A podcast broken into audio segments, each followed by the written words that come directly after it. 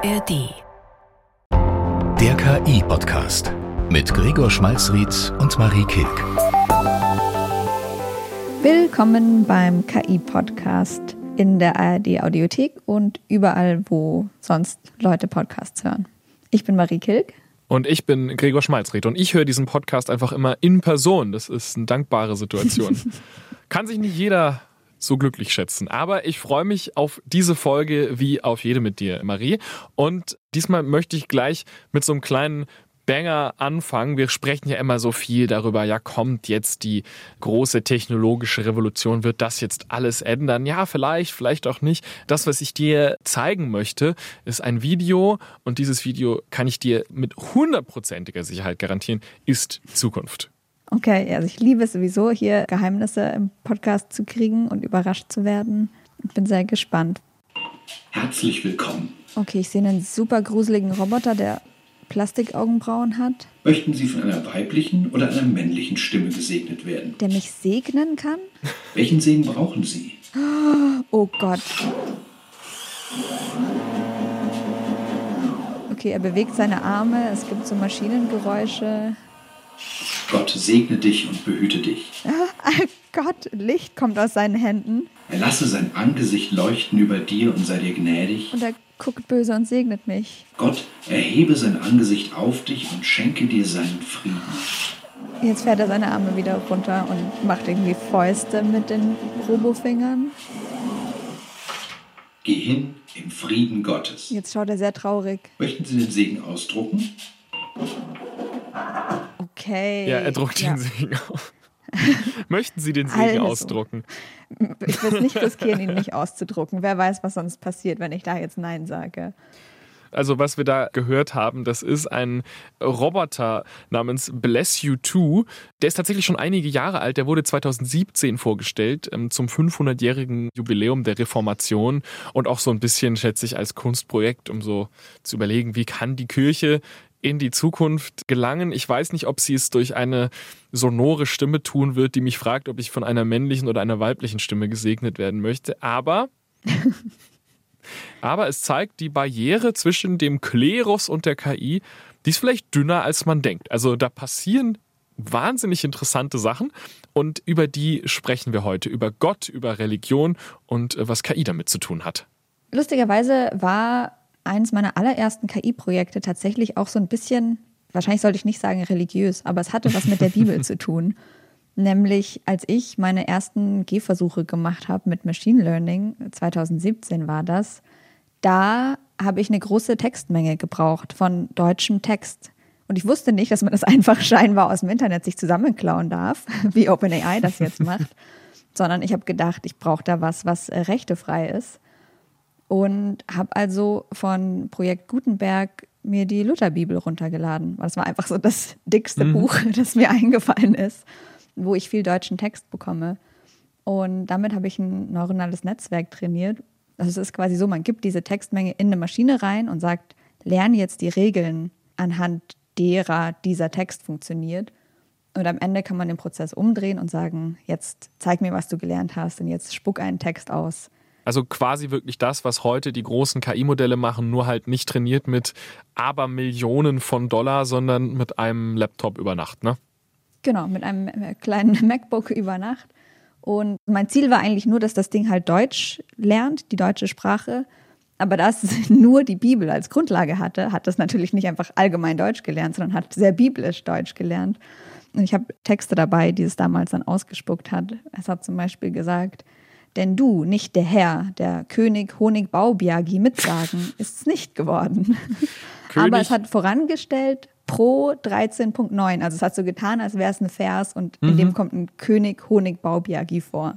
Denn du nicht der Herr, der König Bo- Honigbaubiagi mitsagen, ist es nicht geworden. Ja, wenn das jemand sehr schnell vielleicht sagen würde oder wenn man es einfach nur so überfliegt, dann würde nichts auffallen. Ja, also allgemein, manche Stellen haben sich besser gelesen als andere, aber es hat sich auf jeden Fall sehr biblisch angehört, weil es ging dauernd um irgendwelche Söhne und die Söhne von diesen Söhnen und der Herr sprach dauernd irgendwelche Dinge. Also genau, für mich klang es biblisch genug, aber ja, ich habe sie ja auch nicht für einen wirklichen religiösen Zweck gebraucht, sondern ich wollte ja nur sehen, kann so eine Maschine Deutsch lernen. Ich finde es äh, total lustig, dass du quasi, dass das sozusagen deine ersten Gehversuche waren mit KI-Modellen, denn heute gibt es eine Menge Projekte, die quasi das machen, was du damals gemacht hast, nur mit einem sehr bewussten religiösen Nutzungszweck. Und eine der wichtigsten Geschichten da, über die wir am Anfang sprechen, ist ein Projekt namens Gita GPT. Das ist ein Chatbot, der basiert auf der Bhagavad Gita. Das ist eine der zentralen Schriften des Hinduismus.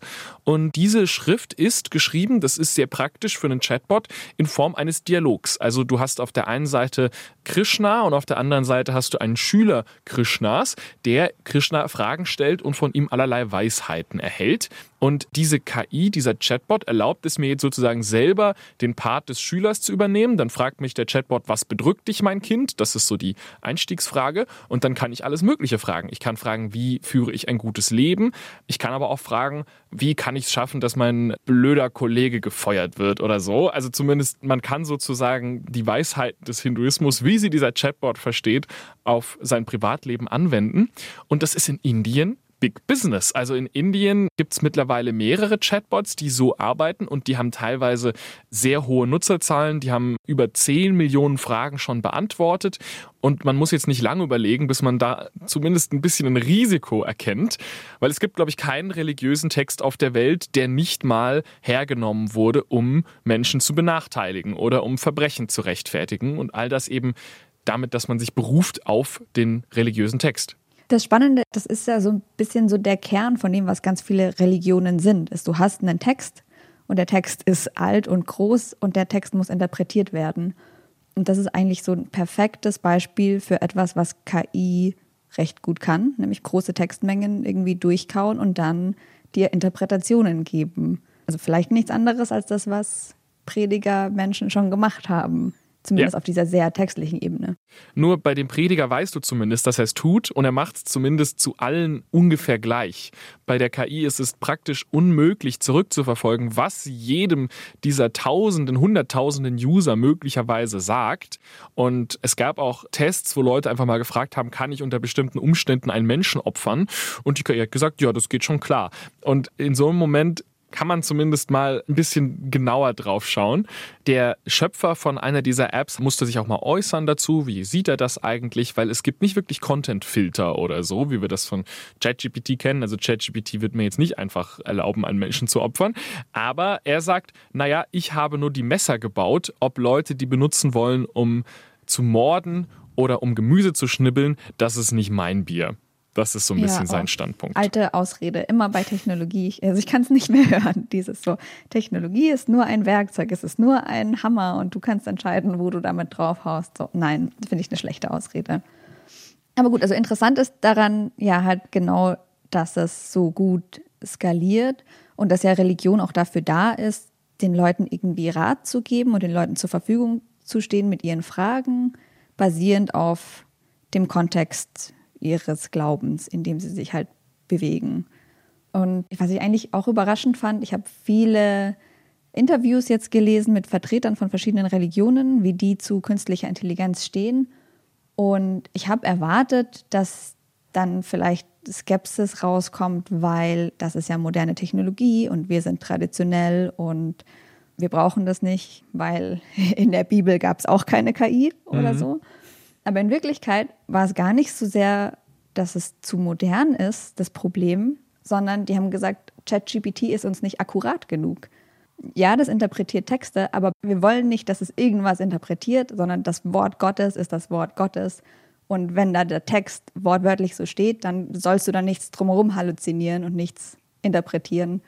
So sehen es zumindest halt die sehr textbasierten, konservativeren Strömungen in der Religion.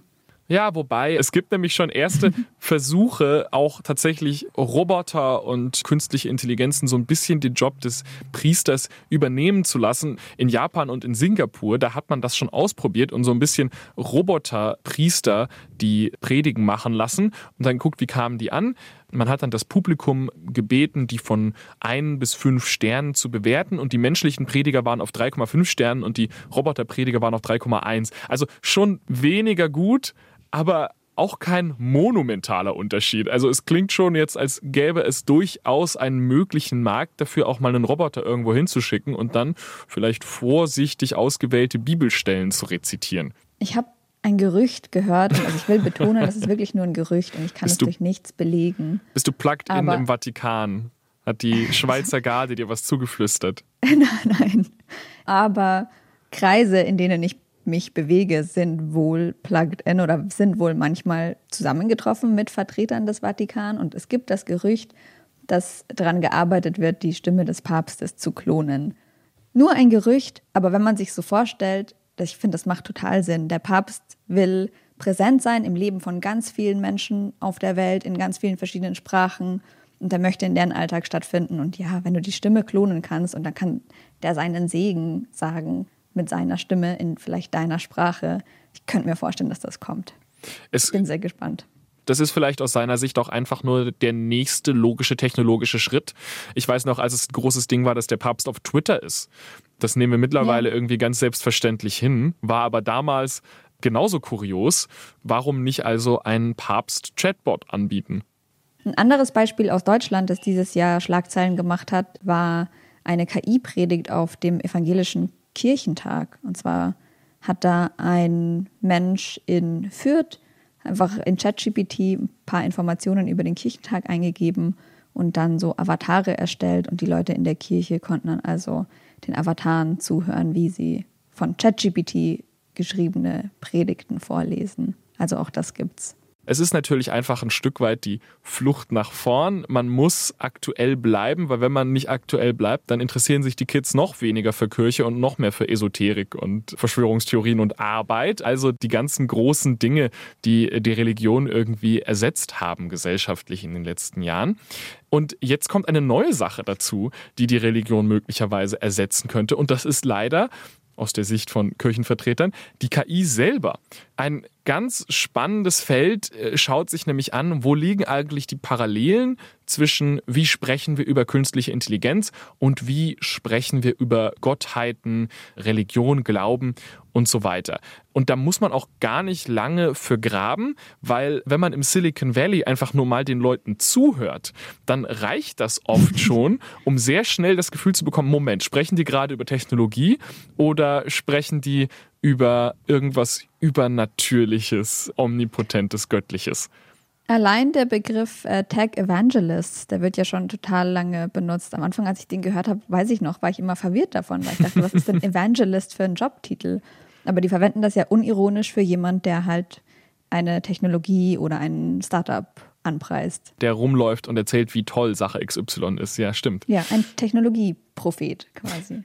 Und die ultimative Technologie, die da so angepriesen wird, das ist natürlich die, die es noch gar nicht gibt. Also wir sprechen ja im KI-Podcast meist über KI, die wir im Hier und Jetzt schon haben oder die vielleicht gerade angekündigt ist. Aber jetzt geht es quasi um die große Super-KI, die möglicherweise in der Zukunft kommt, wird meistens abgekürzt mit AGI, das steht für Artificial General Intelligence, also eine generelle KI, die so ein bisschen alles kann. Gerade haben wir vor allem Narrow KI, also spezialisierte künstliche Intelligenz und sobald diese AGI kommt, das ist so das Credo, sage ich mal, sobald das da ist, dann ist alles anders. Dann haben wir entweder unendliches Leben für alle, weil wir alle unsere Gehirne in die Cloud hochladen. Wir haben perfekte Glückseligkeit, weil die KI alle unsere Probleme löst. Die, den Klimawandel hat die in zwei Minuten weg. Umweltverschmutzung ist alles wiederhergestellt. Wir haben unendliche Energie. Das ist so teilweise das Bild, was da gezeichnet wird.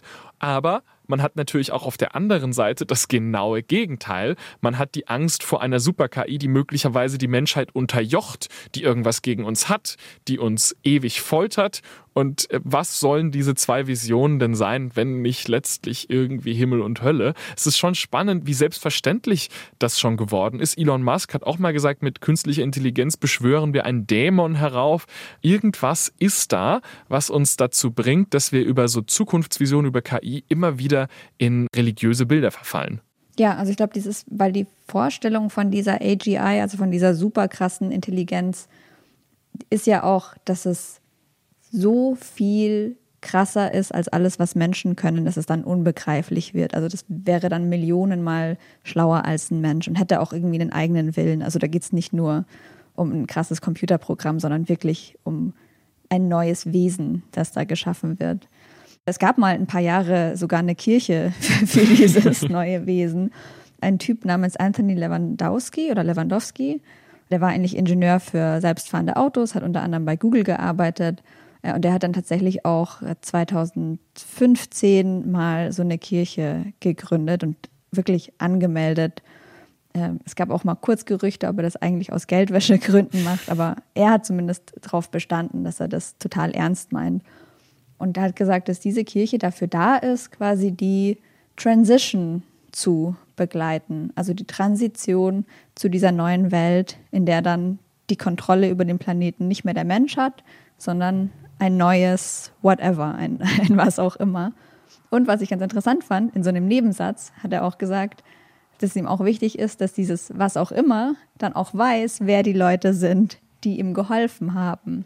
Also die auf seiner Seite sind. Also mhm. ich glaube, da spielt auch wieder die Angst rein, dass quasi dieses neue göttliche Wesen ja auch böse sein könnte oder gleichgültig und dass er dann halt so quasi mit seiner Kirche sich schon mal im Vorhinein einschleimen wollte bei der neuen Gottheit, die er vielleicht hilft zu erschaffen und anbietet. Aber wahrscheinlich die meisten Leute in dem Bereich, die würden es anders als Lewandowski wahrscheinlich nicht so offensichtlich machen. Die würden nicht sagen, das hier ist eine Kirche, sondern die sprechen über sich natürlich in sehr säkularen, sehr rationalen Begriffen. Die sagen, die meisten Menschen im Silicon Valley, die da so einflussreich sind, die sagen über sich, sie seien Atheisten. Darauf aufmerksam gemacht hat mich auch Megan O'Giblin. Das ist eine sehr spannende und äh, tolle Autorin, die hat ein Buch geschrieben namens God, Human, Animal, Machine, wo sie. Die liebe ich total. Ja, die schreibt auch eine Kolumne in Wired und ich mag die total gerne die hatte eine recht religiöse Erziehung, hat sich dann so ein bisschen von der Religion entfernt und war dann ganz fasziniert von äh, so Leuten wie Ray Kurzweil, der so ein bisschen der KI-Papst eigentlich ist und sehr früh schon darüber gesprochen hat, worauf wir eigentlich hinlaufen, ist die Singularität, also dieser Moment, wo das menschliche Dasein mit dem maschinellen Dasein verschmilzt. Und Megan O'Giblin verweist darauf, dass diese Idee eigentlich schon in den frühen 1900er Jahren entstanden ist, also die Leute, die Ray Kurzweil beeinflusst haben, wurden wiederum beeinflusst von einem Mann namens Pierre de Jardin. Das war ein französischer Jesuitenpater, der geglaubt hat, dass die menschliche Evolution durch Technologie sozusagen der Weg sei, das Reich Gottes auf Erden zu erschaffen und dass die Verschmelzung von Mensch und Maschine eigentlich eine göttliche, eine heilige Angelegenheit ist, der wir uns aus religiösen Gründen verschreiben sollten. Klingt exakt wie das, was viele von den modernen KI-Vordenkern so erzählen, nur eben ganz offensichtlich mit dem religiösen Motiv dahinter. Ja, Ray Kurzweil und viele andere in diesem AI-Bereich sind auch Vertreter von einer Denkschule, sage ich mal, die sich Transhumanismus nennt. Also ein Begriff, der geht wohl sogar zurück auf Dante und die göttliche Komödie. Ich weiß nicht, ob das denen bewusst ist, aber bei Dante geht es da um die Verwirklichung des göttlichen Lebens im Paradies. Und diese Transhumanisten die haben verschiedene Strömungen, aber arbeiten eben daran, mit Technologie den Menschen besser zu machen. In manchen Fällen, glaube ich, gehen sie sogar so weit, dass sie sagen, es wird dann etwas Übermenschliches oder so Postmenschliches aus dem Menschen. Und in anderen Fällen ist es einfach nur, dass sie Technologie benutzen wollen, um gesünder zu werden oder unsterblich zu werden oder ihre Gehirne ins Internet hochzuladen. Solche Dinge.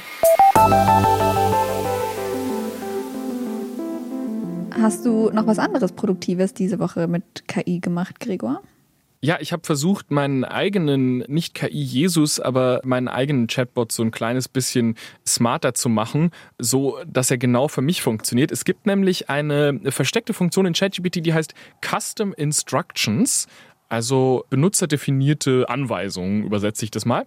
Und damit kann man ChatGPT sagen, wie es sich verhalten soll. Das ist sozusagen ein übergeordneter Prompt, der dann jedes Mal mitgeliefert wird. Man kann es tatsächlich auch einfach benutzen, wenn man ChatGPT für die Arbeit benutzt und schon weiß, es gibt bestimmte Sachen, die man ihm immer wieder sagen muss, die da immer wieder mit rein müssen, auf die man eigentlich keine Lust mehr hat. Die kann man jetzt sozusagen einfach einmal eingeben und dann weiß er die immer. Das Zum offensichtliche. Beispiel, entschuldige dich nicht dauernd. Genau, also ChatGPT ist ja sehr unterwürfig manchmal und noch ein bisschen zu diplomatisch. Und das kann man so ein bisschen runterschrauben, indem man zum Beispiel sagt, bitte gib mir keine moralischen Predigten oder so und mach's kurz und bleib bei den wichtigsten Punkten und all das. Was ich auch ausprobiert habe, war, mach keine ewigen Präambeln, also erzähl nicht mhm. erstmal ewig, was du mir gleich erzählen wirst. Ich habe aber auch festgestellt, dass das manchmal dazu führt, dass die Antworten schlechter werden, weil sich der Bot erstmal so ein bisschen fangen muss, sich erstmal selber erklären muss, was er eigentlich macht, um dann die besten Ergebnisse zu erzeugen. Also es ist auf jeden Fall spannend, damit rumzuspielen, weil man auf die Weise noch ein kleines bisschen besser lernt, wie die Technik unter der Haube eigentlich funktioniert. Ja, ich habe das auch mal gemacht und habe dem gesagt, er soll einfach jedes Mal seine ganze Identität ändern, je nachdem, welche Frage ich ihn gerade gefragt habe. Und dann kamen so lustige Sachen raus, wie ich habe dann gesagt, kannst du mir bitte das Salz geben? Und er hat geantwortet, als Salzgeber bin ich immer bereit, dir das Salz zu geben. Also ich habe quasi das Gegenteil gemacht. Ich habe ihn noch mehr unterwürfiger gemacht, als er eh schon war.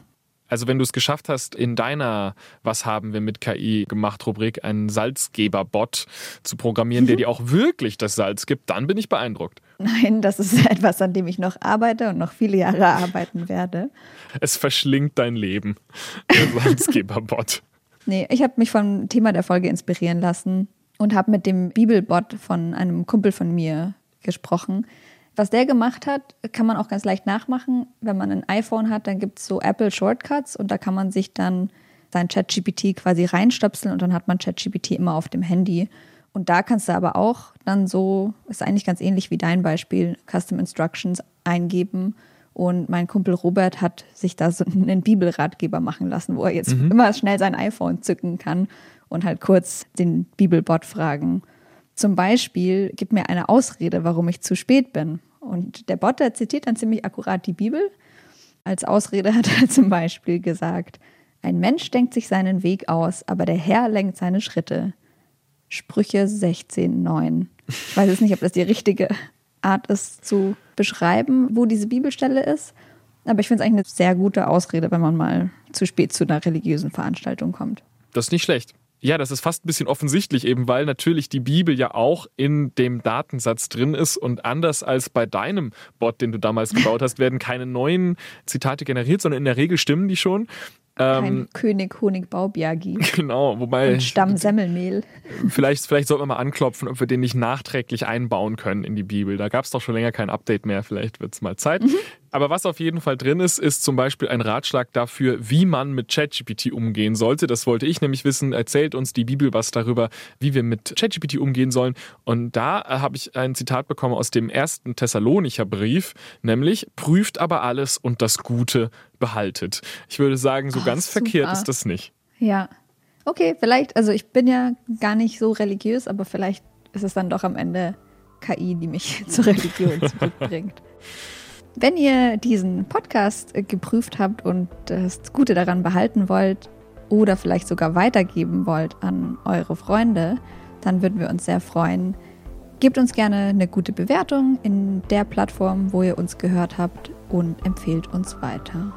Wir empfehlen diese Woche auch einen Podcast weiter, in dem es um künstliche Intelligenz geht, nämlich Duo Informale. Das ist ein Talk-Podcast von unseren Kollegen Ariane Alter und Sebastian Meinberg. Wirklich ein total cooles Duo, haha, die jede Folge konfrontiert werden mit einem Diskussionsthema, von dem sie vorher nichts wissen. Und in der aktuellen Folge geht es tatsächlich auch um künstliche Intelligenz. Ich tauche da auch mal auf und erzähle ein bisschen was. Und um die Frage, sollten wir davor Angst haben, sollten wir das gut finden? Die haben nicht Jesus gefragt, die haben mich gefragt. Aber auf jeden Fall eine sehr interessante Diskussion geführt, kann ich nur empfehlen, reinzuhören.